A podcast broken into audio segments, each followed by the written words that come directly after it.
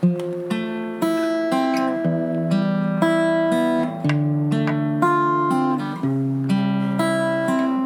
下常日的假面，奔向梦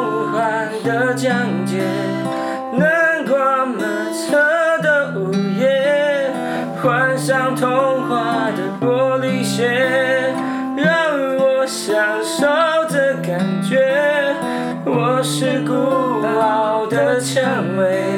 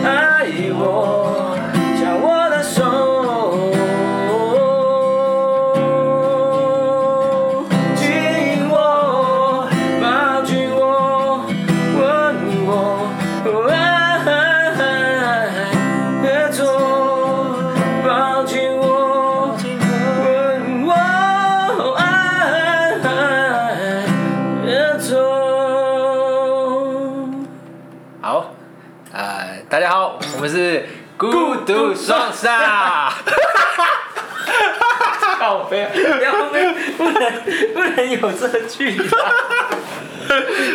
哎，我是修伟。耶，我是小黑。来，我们来讲一下刚刚发生什么事情的。我刚刚就是想说我们要录个 opening，然后想说顺便手机也开起来录一小段唱歌的，然后等下要去交友软体上面撩妹。可是可是我也不想让他发现我们在录 podcast，而且有那个开头我们是孤独双杀那个，干好没差。刚刚唱一唱，结尾的时候就哎、欸、大家好，我们是孤独双煞，就录进去。对，没关系没关系，那个再剪就好。对，小事情。顺便介绍，为什么要选择这首歌作为今天的开场？哦，因为 我们今天要录的是音乐有关，对，音乐有关，因为毕竟我们是一个自诩一个一个外外围的音乐人，对，所以我们今天聊一些跟音乐有关的主题。那五月天《拥抱》这首歌，现在有在学吉他或学音乐之类的，或者是有玩团的，肯定肯定都一定有接触，就是或 cover 过这首歌啦。对，因为我本身的吉他第一首歌也是《拥抱》。对。哎呦，这我就跟你不一样，我的第一首歌是周杰伦的《晴天》。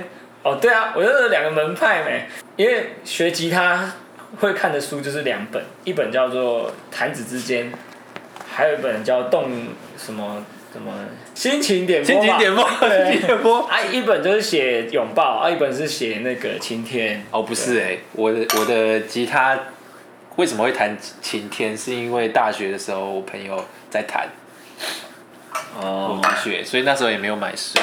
好，离题了，离题了。还有，你现在懂得掌握这个尺度，对，不要离今天的主题偏离太多，是不是？因为你现在还蛮清醒的。我现在很清醒，大家可以去听第一集，就是第一集啊，未收录片段，我要杀你全家！靠背啊！你这讲，等下这就不能剪，你这你这要剪掉。第一集的状况是我们是先喝了再录，啊，现在我们是。录跟喝一起并行，那就可能情况就不一样。对，像比如我现在蛮清醒的。，OK，我们今天讲这个就是，就目前来说，影响你啊，你最喜欢就这样讲好了。你最喜欢的歌曲的排行榜，以目前这个阶段来讲，现阶段的华语乐坛，在我们两个人的心目中是什么样的样子？嗯，然后你喜欢它什么样的原因？对，这样吧。好，那我我觉得以你为以你优先，你先讲。好，你的第三名。我的第三名哦，啊、呃，我第三名会给到谢震廷的《你的行李》这首歌。你的行李其实它也不算是流行音乐的一首歌，但是为什么你会选择它是你排行的第三名？呃，就这首歌给我呃当初听到的时候给我非常大的激动，就是它跳脱于流行音乐的框架，不属于传统的呃对唱那种比较拔辣的感觉。你感深刻感觉到它是一个深刻编排的作品，包括它。吉他的每一个弹啊，然后可能每个 吹吹弦啊，或者是勾弦，都觉得它是有精心设计过的一个作品。再加上我觉得非常棒的一点，就是它呃女生的部分徐静雯嘛，她那个声音哦，我知道你在生我的气，进来那个真的有画龙点睛的功用，真的是让人屏气凝神的，就是爱上这个作品。然后当然大家都知道你的心里就是谐音嘛，你的心理怎么走进你的心里这件事情，那这件事情。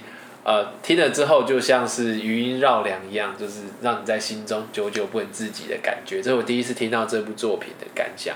那你有听过这部作品吗？有啊有啊，我有听过啊。可是我那时候的感想就是，呃，我那时候其实比较世俗的想法就是，谢震廷想要想要挤进一个，就是谢震廷他其实很有才华的一个人，但是他他找了涂那个徐静雯，然后。想要用这首歌有点，有点去勾住流行跟独立的边缘，然后去发展这首歌。那其实这首歌，其实你说只听流行音乐的人可不可以接受？一定可以接受，因为男女对唱，他们会可以接受。嗯然后你说独立音乐的人可以被接受，一定也可以接受，因为现在你其实他是主流，是走独立独立音乐的。所以我那时候以为，我觉得啦，我就认为这首歌就是谢震廷要做这样子的一个跳板的一首歌，然后在编曲上，我觉得其实情绪很重，因为很少，嗯，就就我听独立音乐啦，我听独立音乐其实不是编曲很厉害，就是花销很多，很少是那种百分之百贯彻情绪的。这首歌算是我觉得是。情绪真的重到就是可以媲美 媲美流行音乐的一首歌。我觉得它是呕心沥血之作，欸、但有一点十年磨一剑的味道。呃、欸，我觉得谢震以谢震廷来讲，我觉得大概就是十年磨这一剑，情绪真的很重，然后风格上来讲又又有点模糊，嗯、所以我觉得在独立跟对对对对，所以我觉得这个这个框架，然后再加上他这个情绪这么浓厚，我觉得。很 OK 啊，就是你推、嗯、你推任何一个人，他们都不会给予不好的评价。这是一个推荐的时候是非常安全的一个选择，是非常安全的一首歌。但这首歌并没有在你的排行榜里，对吧？没有的排行榜，当当然没有办法在我的排行榜啊，因为 OK OK 好，那啊、呃，那换我问你好了，就是你的第三名呢？我第三名就像如同我刚刚一开始谈五月天的拥抱。我第三名势必还是要给五月五月天了，对，因为呃，我那时候在在做五月天的歌，我刚踏入乐团的时候听了很多歌，然后我开始懂一些乐团的东西的时候，后来听到一首五月天的歌，我就觉得叫做《一颗苹果》。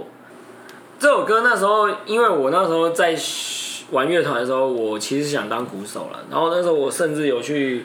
乐器行学学了一个一期的鼓，对，我那时候去乐器行哦，你有学过？我有 有，干嘛？我有缴学费去学一期一个学期的鼓，然后那时候老师教我的鼓不外乎就是呃抒情摇滚啦，然后三连音的鼓啦，哒哒哒哒哒哒哒哒哒那种，对。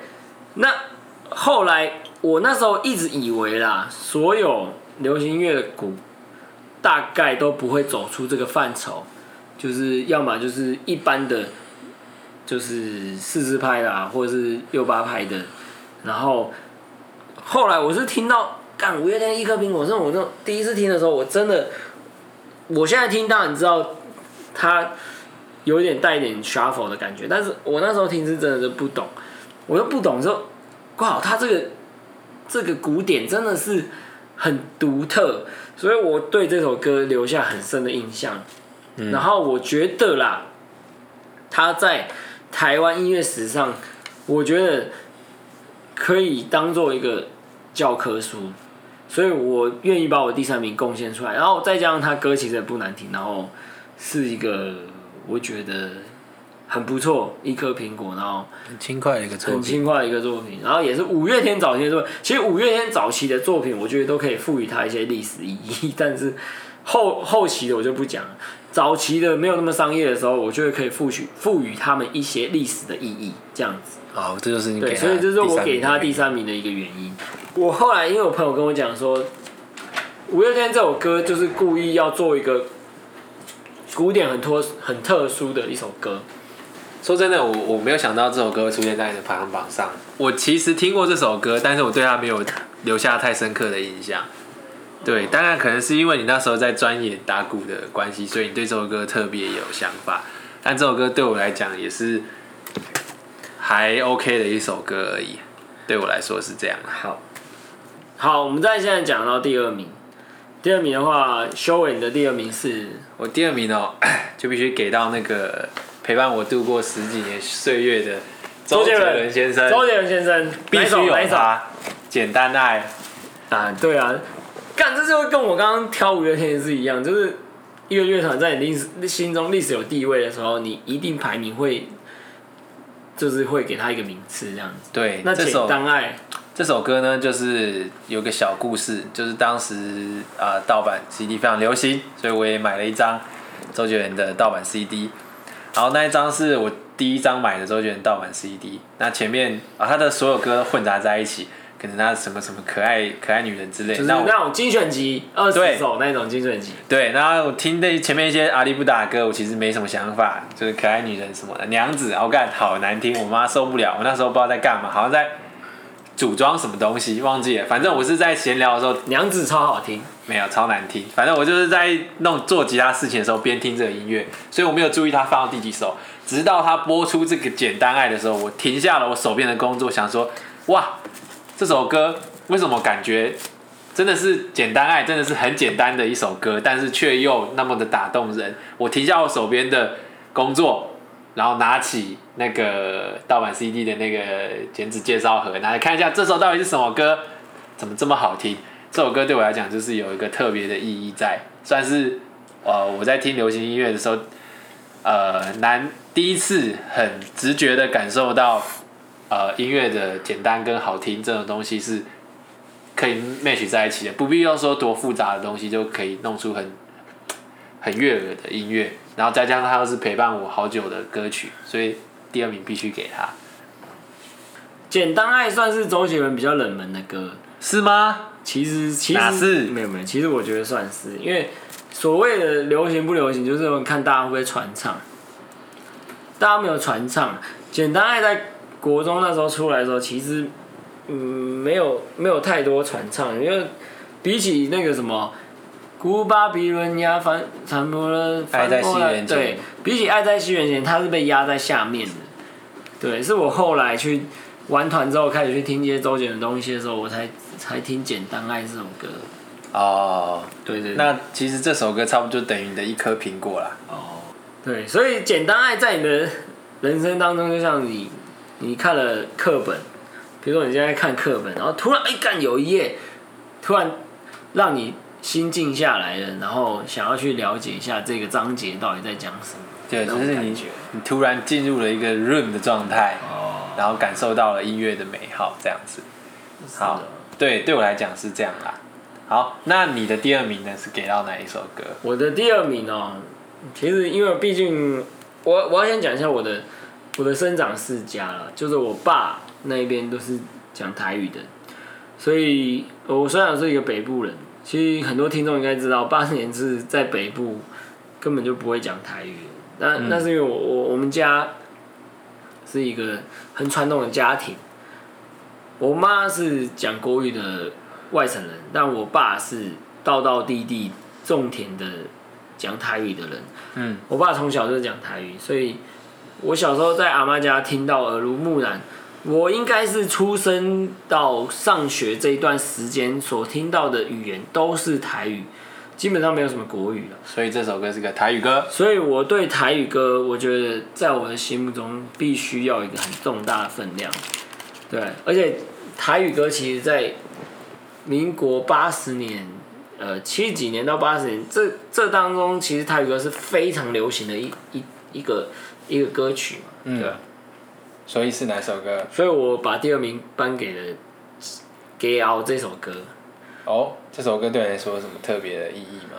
呃，我觉得理论情感面啦，他的歌词，郑敬一老师，我们要尊称一下他老师，虽然他吸毒，不管，但郑敬一老师其实他真的是鬼才，因为你后来去听，你去听郑敬一写的歌。你先不管它的旋律，你你光听它的歌词，你就会觉得说，他歌词真的是台语界的方文山。哦。有一天你哪捞，对不对？或者说什么？就是他的那种，我觉得《给敖》这首歌就是写的。就一句。呃，有一天你若老。哒哒哒哒哒哒哒。或者是什么？我会陪你坐点医疗，听你讲少年的时阵你有偌高。哎、欸，这个是，这个真的是台湾农业社会到工业社会这一段时期的所有妇女的心声。因为以前我们就是，大大家应该知道了，就是比较年长一点的听友，就是说跟我们超年代年代的听友，其实是。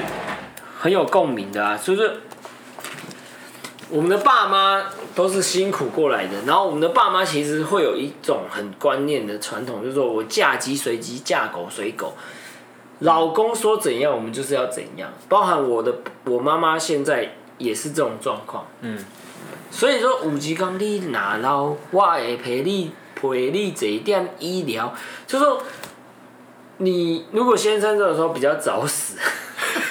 那你的爸爸真的比较早早夭，欸，你的妈妈是说嫁鸡随鸡，嫁狗随狗，就是你你老公真的要死的时候，他是会，你你真的是在最后一刻，你所以说听听一下你老公说年轻的时候你有多厉害什么的，哦，那你可能是听他碰风，可是那个是一个台台湾妇女的心声，而且蛮浪漫的，其实很浪漫，真的很浪漫，你要想哦。郑经一在那个年代，他可以写出一个现在年轻人都觉得很浪漫的一个一种歌词的情境。其实我觉得，它代表的是一种，嗯，我觉得是一个台湾演进的历史。他把那个历史缩浓缩在这这首歌里面。嗯。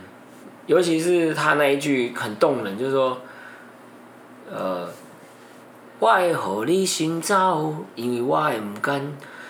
哎、欸，这个这个心境真的很，我第一次听到，我真的是眼泪流下来。就是我长大高中的时候听到这首歌的时候，我说我真的是眼泪流下来，就说这是一个多真挚的情感。嗯，真的。你今天你知道你的爱人，如果你先走了，或者是谁先走了，另外一半真的是会，就像大家讲，就是留下来活着的那一半，其实会很难过，很辛苦。然后你不愿意让那一半这么辛苦，嗯，所以你会让他先走。你不是诅诅咒他早死，你不是诅咒他早死呢？因为有时候长命百岁其实是一种悲哀，活太久其实是一种悲哀，嗯，对不对？活太久真的是一种悲哀，所以你这种这种浪漫，你要在你要年纪大一点的时候，你去体会说，哇，这真的很浪漫，就是。你让人家先走，他走的这样舒舒服服，可能睡了一觉，然后他走了。孤老一生，我来承担。孤老一生，哎、欸，我讲到现在，我真的是我，我都还可以，就是觉得说眼眶泛泪，我真的觉得还是可以，可以，可以，可以掉下眼泪。这这个歌词真的写的很动人，然后再加上它的旋律加歌词，真的是很勾人的旋律，很勾人啊。然后再加上我们台语在华语华语界真的是一定有一席之地啊，对不对？OK。所以说，我觉得我第二首歌我要颁给情绪这么浓厚，然后旋律这么好听的呃郑基老师，他真的是。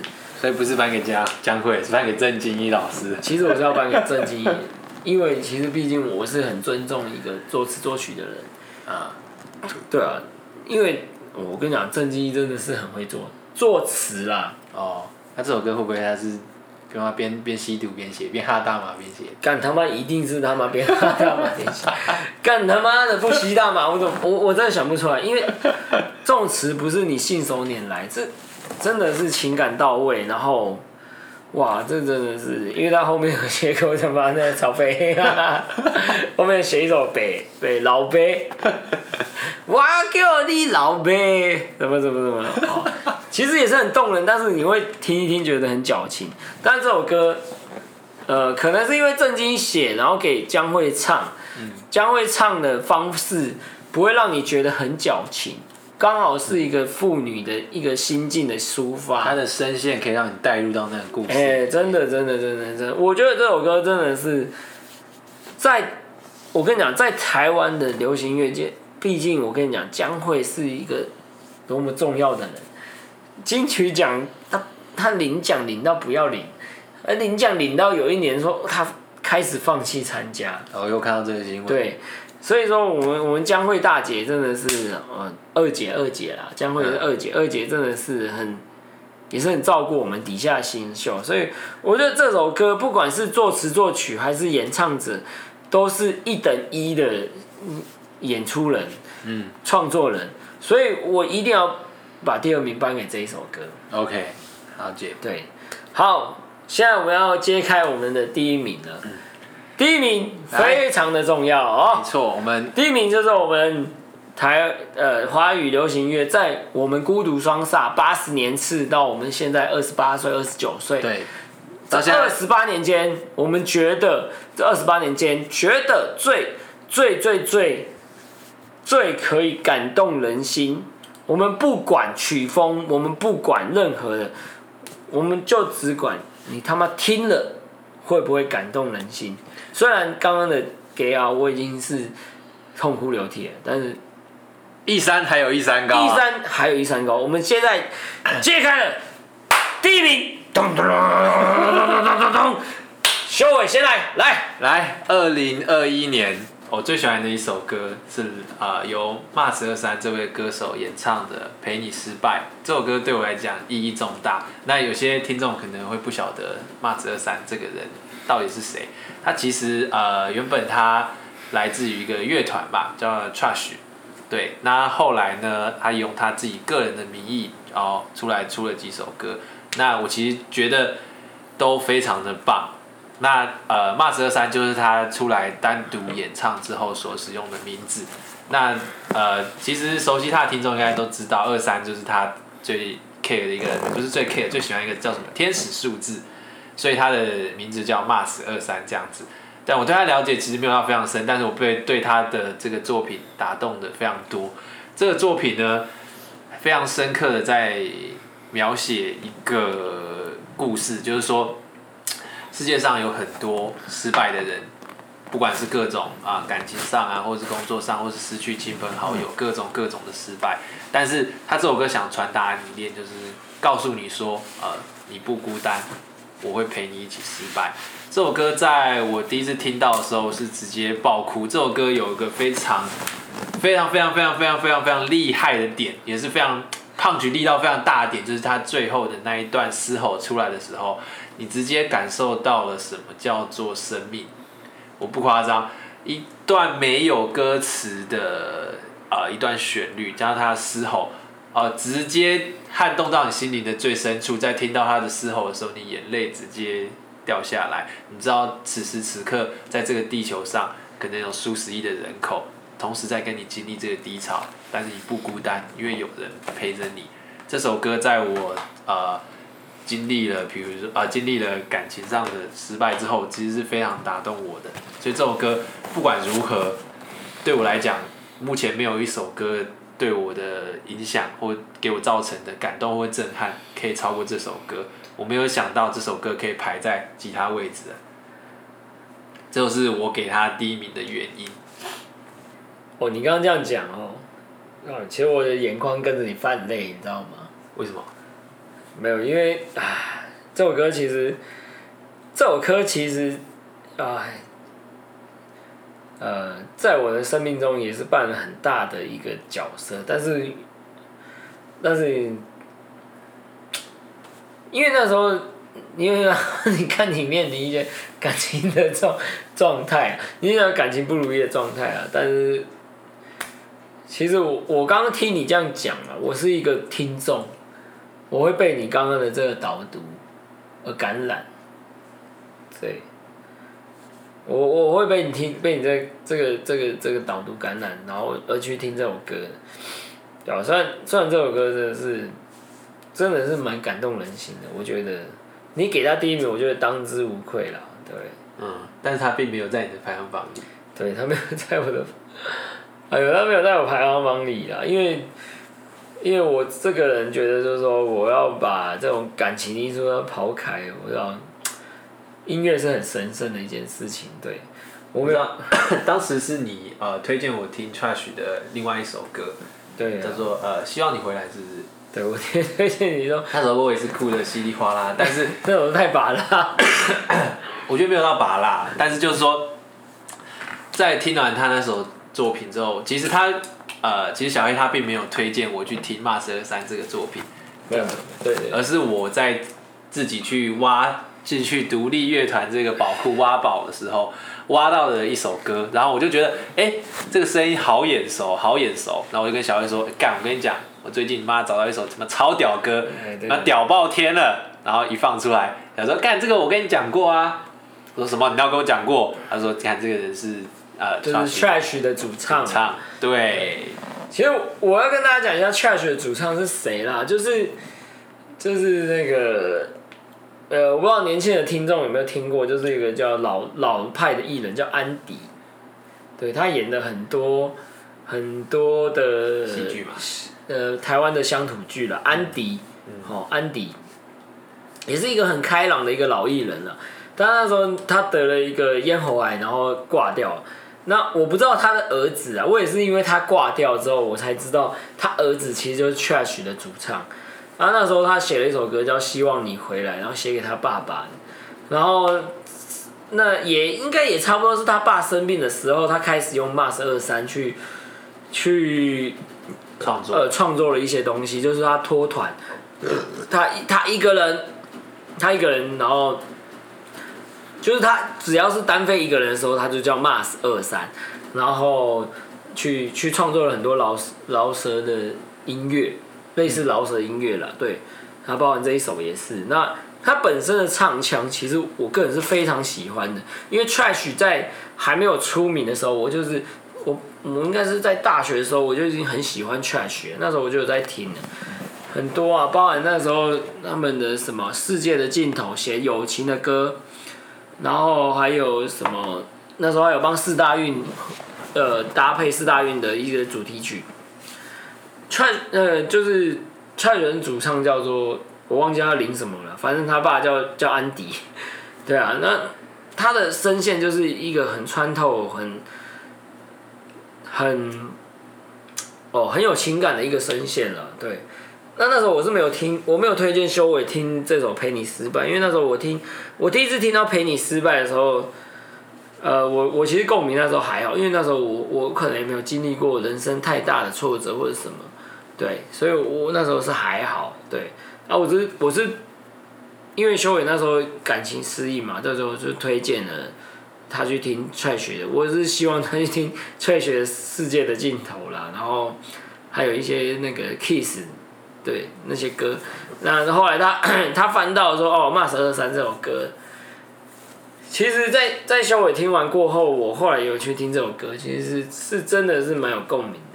这首歌在好几次我在呃开车的时候听到的时候，就是一个人开车，尤其是你晚上可能开在高速公路上，真的真的真的，那个嘶吼声一出来，你你我不会跟着唱。但是我的眼泪就眼泪会飙出来，眼泪真的是会飙掉下来，真的真的真的。对，这首歌可以把就是可以把你就是过往的不如意啊、失败啊那些的伤痛尽情的释放出来，然后在音乐结束那一刻，你仿佛得到了一种平静。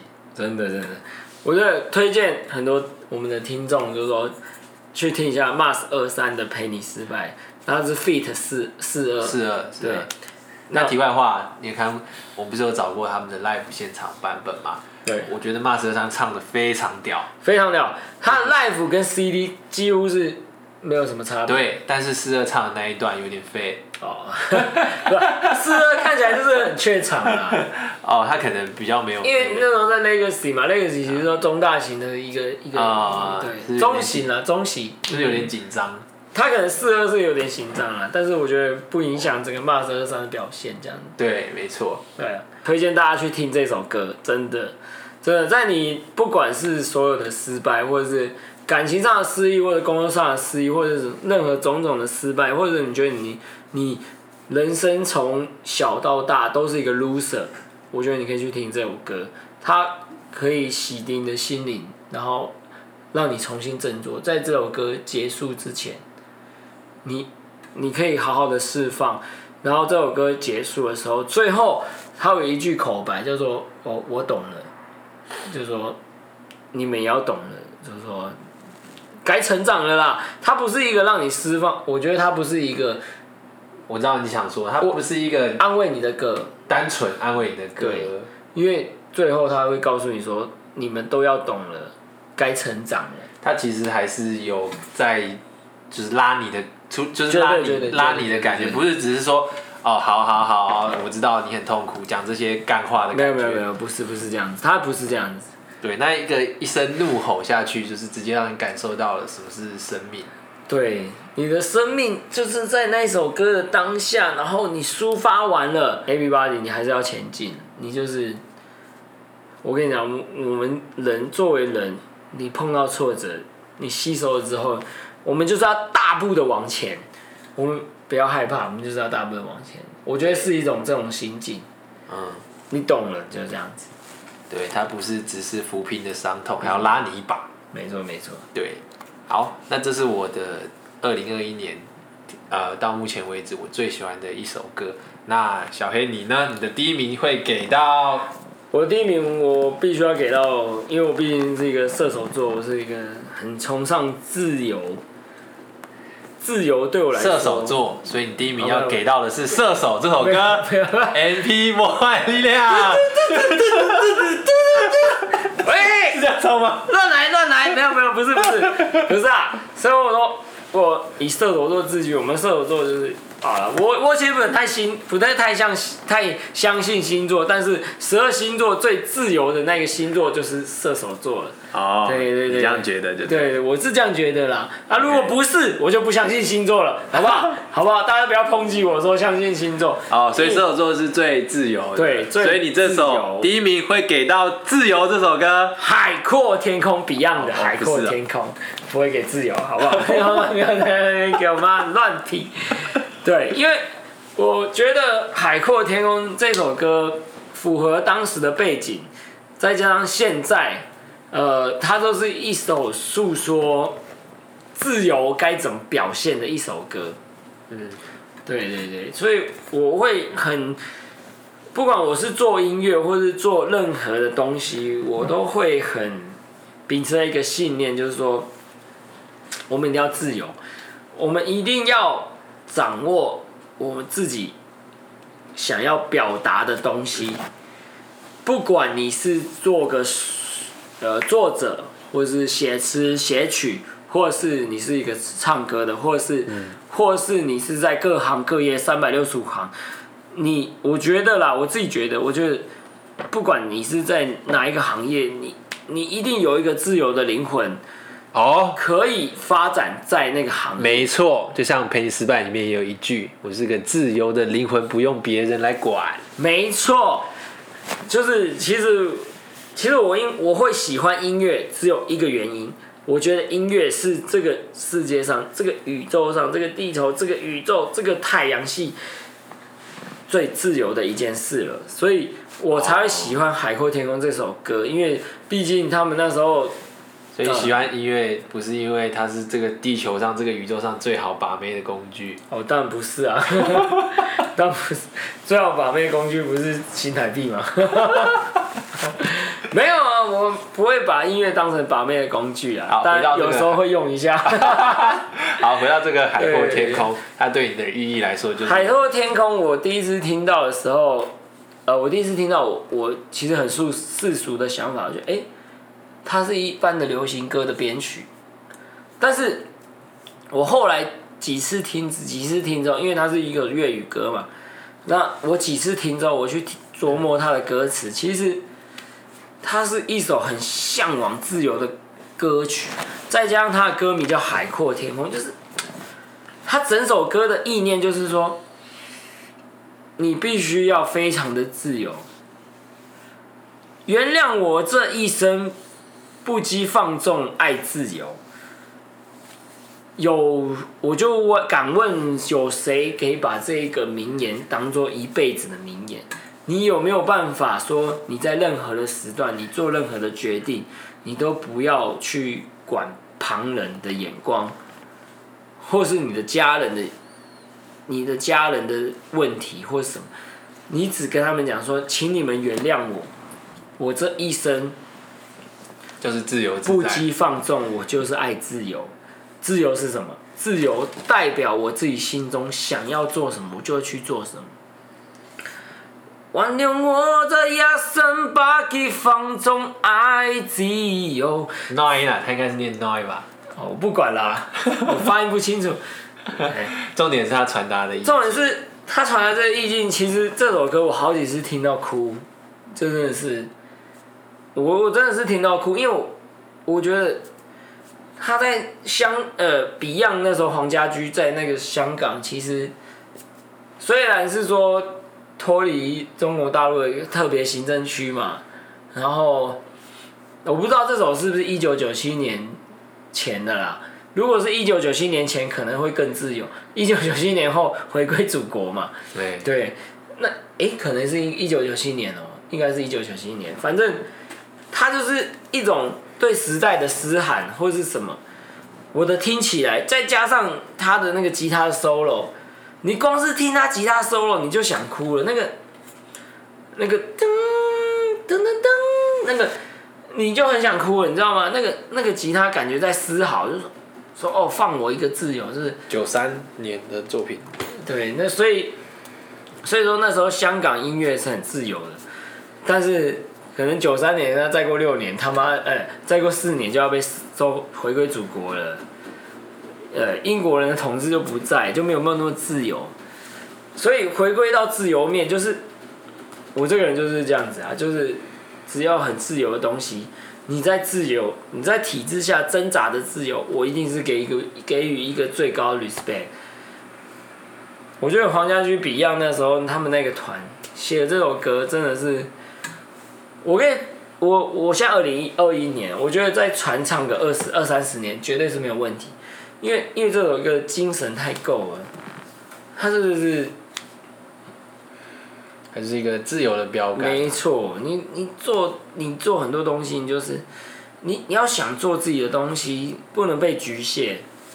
你有一天你被局限的时候，你你真的是欲哭无泪。那他这首歌写出那个所有人的心境，我们我们要的是什么？我们要的就是一个做自己的自在。我们不想要去，不想要像郑成功一样推翻满清政府或者什么，我们没有这么大伟大理想，但是我们只想要一个小小要求，就是拜托这个这个政府或者是这个体制下，我可以好好的，我要做我自己的东西，就是这么微小的一个力量而已。他把它写在歌里面，所以我觉得这首歌在华语流行音乐必须必须。担当第一名，因为我觉得音乐的首要元素就是要自由，所以我必须把这首歌放在第一名。OK，它就是一个标杆，大家要做什么音乐，我们一定要一定要在自由的体系下做。我不能说我今天写什么东西，我被拘束，我不不能，我不能接受这种事情。一定一定要，我想写什么就写什么，我我想弄什么什么什么。这种，这个才是音乐的本质，这才是我热爱音乐的本质，所以我要把第一名颁给这首歌。OK，所以这首歌对你来讲真的是意义深重，因为你本身就是一个自由教派的最高领导人。没错，自由教派交给我处理。我先去尿一尿，我他妈超想尿。好，那我们现在讲完了我们各自的前三名。你的前三名是第一名陪你失败，第二名是简单爱，第三名是你的行李。嗯，那我的前三名是第一名海阔天空，第二名加给奥，啊，第三名是一颗苹果。没错。好，那我们我们两个之中一定会有一个遗珠，就是说，呃，我也很喜欢这首歌，但是他真的没有办法排到我的前三名，但是又必须得提到。但是我觉得必须跟大家提一下，就是说你你们要去听一下这首歌，嗯、他一定也是有他的历史地位或者是之类。嗯，好，那我们请修伟先让我们介绍他的遗珠遗珠之憾。呃，遗珠之憾哦，这首歌我给到的是一个对我来说。其实比较新的作品啦，就在我小黑介绍给我独立音乐这个圈子之后，我听到一首作品。那这首歌呢是《大海》，啊，不是你想的那个大海哦，是南希肯恩的《大海》。那呃，南希肯恩他们这个其实是一个团体，是一一男一女的一个呃团体。然后他们呃为什么会给这首歌呢？其实我蛮喜欢啊，男生女生合唱的时候一个合音的那个。那个感觉是很不错的。那也不是说每一首歌只要有这样做，我就会给他个满分十分，而是因为他们在这首呃描述大海的这首歌，真的包含它的前奏啊，然后间奏都是让你感受到大海的平静。那这首歌也是我在开车的时候非常喜欢听的一首音乐，也是很适合在开在高速公路上，你就听这个音乐，但是你不会哭，但你就感受到心灵祥和的感觉，就是。就是大海呀、啊，你为什么都不说话？你会感受到那个大海的宽阔，再加上他们那个和音，那我觉得这首歌可以说是一个很不错的一首歌。虽然没有办法进到我的前三名，但是它的确是一个很棒很棒的作品。对我来说是这样子。好，我觉得遗珠这个部分，我们就可以刁钻的去问一下，嘿，说如果是像这种大海类似的这首歌。你想要听到的是大海的给你给予你的平静，那你可以去听一些，比如说张惠妹有一首歌叫《听海》啊，张雨生有一首歌叫《大海》，嗯，对啊，那他们这两首歌都没有带给你一些大海的平静，然后你反而选了这首歌，是为什么？这就哦，你你问的很好哦，你刚刚提到的嘛，张惠妹的《听海》，还有那个。不管是杨培安或张雨生的大海，他们其实是一个不一样的状态。像诶张雨生的大海描写的其实比较像是壮阔的、波浪汹涌的那种大海，有壮阔的感觉。如果大海能够带走一个很大气的那种波涛汹涌的感觉，他是他是想要 他张雨生可能是想要把一切都诉诸于大海，就是说他可能心中很多郁闷，嗯。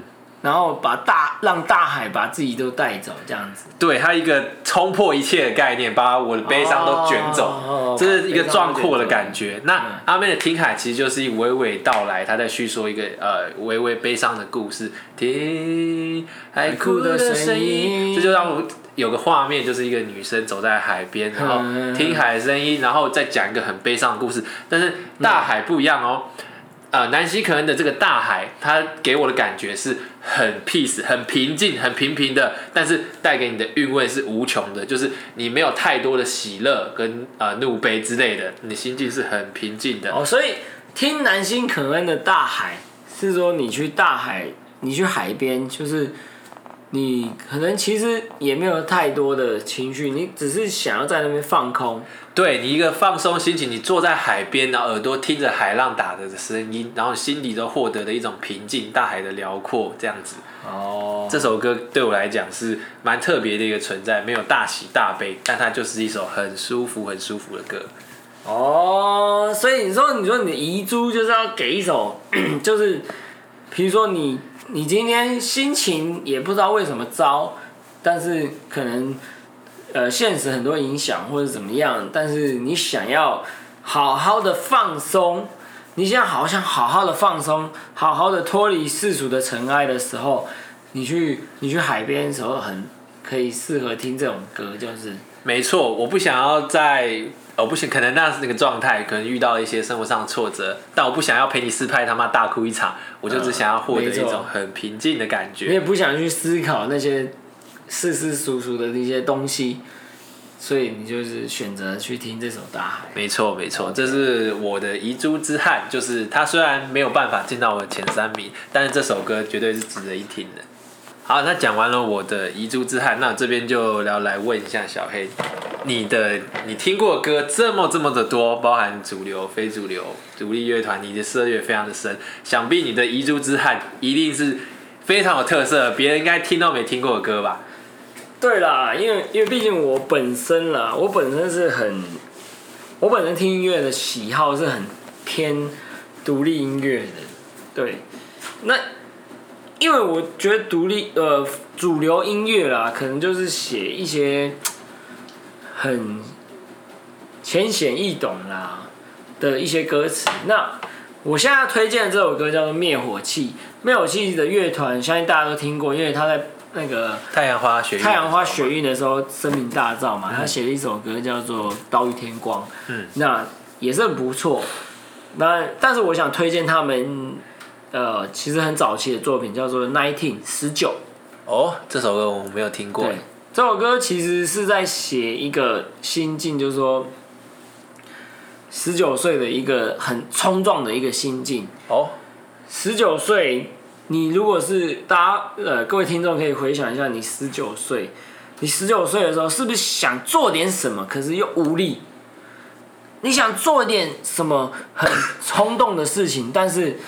你可能碍于你又没有耐心，然后可是你的你的资源又有限，然后你能做的事情又没有办法，没有没有办法这样子传播出去的时候，其实就是 Nineteen 写的这种的心境啊。因为我没有听过这首歌，你可以跟我描述一下这首歌是怎么样的曲风吗？好，你先暂停一下，我们来听一下这首歌。接下来，刚刚我们有放一下 Nineteen 给大家听的那。大家可以去琢磨一下那歌词。其实，呃，我不知道，因为我跟灭火器又不认识，我跟大正也不熟。那我个人听起来的那个歌词跟旋律的感觉是，我觉得他们应该是在超过十九岁的时候去缅怀他们十九岁的日子。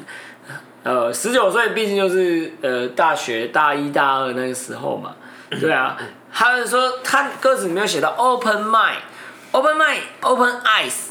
Open eyes, open mind，那就是说，呃、我我我希望我的解读啦，我说就是说，你可能长大之后，你开了眼界，你开了心境，你会发现，你的十九岁其实在虚度这个光阴。但是，其实我觉得哦，你如果是十九岁的青少年，其实你该虚度那一段光阴。然后你去把那一段虚度的光阴度过之后，你才知道什么叫做 nineteen。这首歌我在听的时候，好像听到了一些感觉是西方音乐的元素在里面，是不是？它那个摇滚的。呃，如果如果论技术面的话，它是有很多西方音乐的教素，因为它变奏了三次嘛。它主歌的时候是一个节奏，然后后来他要进到他想讲话了。呃，前奏的时候是一个节奏，后来他主歌的时候，他又是另外一个节奏嘛。然后最后他进副歌，然后高潮的时候，他又是另外一个节奏。他总共变奏变奏了呃呃两次，两次两次啊。然后我觉得变奏不是重点，是呃我第一次听到这首歌的时候，为什么？是因为呃灭火器很长，在早期的现场，他们会唱，他们会拿这首歌来当。就是调音的工具啊。那那时候我每每每次都觉得哦，看他他唱这首歌，但后来其实也不一定会唱。但是我有一次听到他在唱的时候，其实我现场是蛮感动，因为他是一种很抒发的感觉。大家回去可以听这首歌，就是相信我们的听众其实可能都是二十几岁啊，或者你已经是上班族，上班族二十四五六岁，或者是空气。对，或者是你他妈妈十六七八岁，你他妈快点睡觉了，他妈去考一间好的大学好不好？妈的，在那边妈听着 Pocket 吃屎！我是觉得啊，十九岁那个年，十十八十九那个年纪，其实是你接触社会的年纪。为什么人家说大学是一个小型社会？就是这样子啊，就是你很有可能跟我一样，学抽烟、学长大，都在是大学时期。对啊，那我们大学时期的时候，我们的资源很少，我们的想法很大，所以我们会面临的第一个冲击就是，我们被现实给冲击。现实的冲击是什么？因为我们的资源少，讲白一点，干到就是钱很少了。他妈，你要买一把好一点吉他也没有办法。他妈，你要买一个吉他，呃，你要买一个音箱，你有电吉他，你他妈你买好一点导线，买一点买一个好一点吉他。都没有办法，都是现实的因素。现实的因素捆绑着大家的梦想，嗯，但是你一定要成为一个不勇于做梦的人。我慢慢能体会你大概讲的这一点，就是那个时候的你想要做很大的事情，但是你可能现实所困，你并没有那个。当然，那时候我们对，然后后来反而你长大，你比较有钱才去做这个事情的时候，你回头看，十九岁已经离你好远了。对你，当然你长大的时候，你终于有钱了，你买一个好的吉他，你买一个，你可是你有钱，但你并没有时间了。嗯，你会变得很无奈，你就觉得啊，我十九岁的时候有这些资源的时候，我可以做多大的多大的能量，但是可能没有没有办法。其实我觉得灭火器写这首歌。我不知道灭火器写这首歌的心境啊，但是我自己二十二十五六岁在听这首歌，呃，我第一次听到是在呃二十三四岁的时候，大三大四那时候听到这首歌，我觉得这首歌其实就是一种无奈，它就对现实的一种无奈的嘶吼，跟刚刚修伟介绍的那个陪你失败有点像，就是我们要借着音乐去抒发我们自己的感情。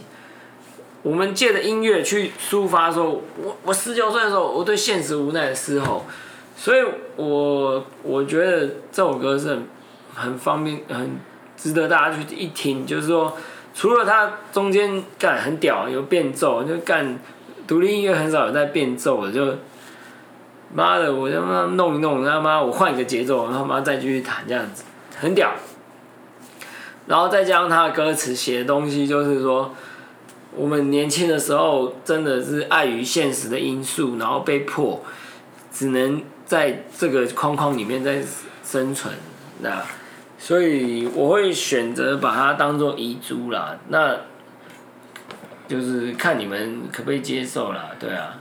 但是我必须说，呃，这是我个人的感想、哦。我听到这首歌的时候，我其实没有像你那么的冲击很大。第一个。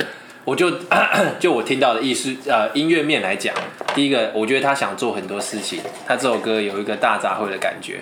对我来讲，他没有一个特别想要强调的音乐的种类，比如说他，我觉得这是一个实验性的歌曲。对我来说，就是他前奏可能是一些比较轻快的吉他，然后他还搞了变奏嘛。然后呃，中间那一段的摇滚有点呃，有点像英伦摇滚的风格。然后在最后呢，又来了一段嘶吼，嘶吼嘶吼，一个 metal 的感觉。最后有一个嘶吼 metal 的感觉。对，所以我觉得他什么事情都想做，但是我觉得并没有凸显到呃这首歌他真的想要表达出来一个。我觉得就是什么都又有一点，但是好像又有一点不够的感觉。但是我对我来讲，我的感想，在我听这首歌的时候，我是这样觉得。但是你不觉得？那个心境就有点像是我们十九岁的心境嘛。如果你是一个十八岁刚上大学，然后过了一年，十九岁，你很多东西想表达了，你玩团一年了，你很多东西要想表达的时候，可是碍于现实，你可能想做 metal，你可能又想弄那个，你想要做一点英伦摇滚，你想要做 metal，你可是现实生活没有办法。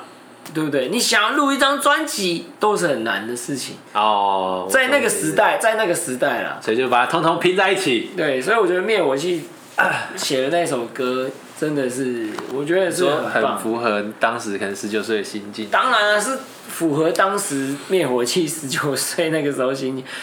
那时候我的题外话，灭火器后来又写了一首歌，叫做《我的废人朋友》。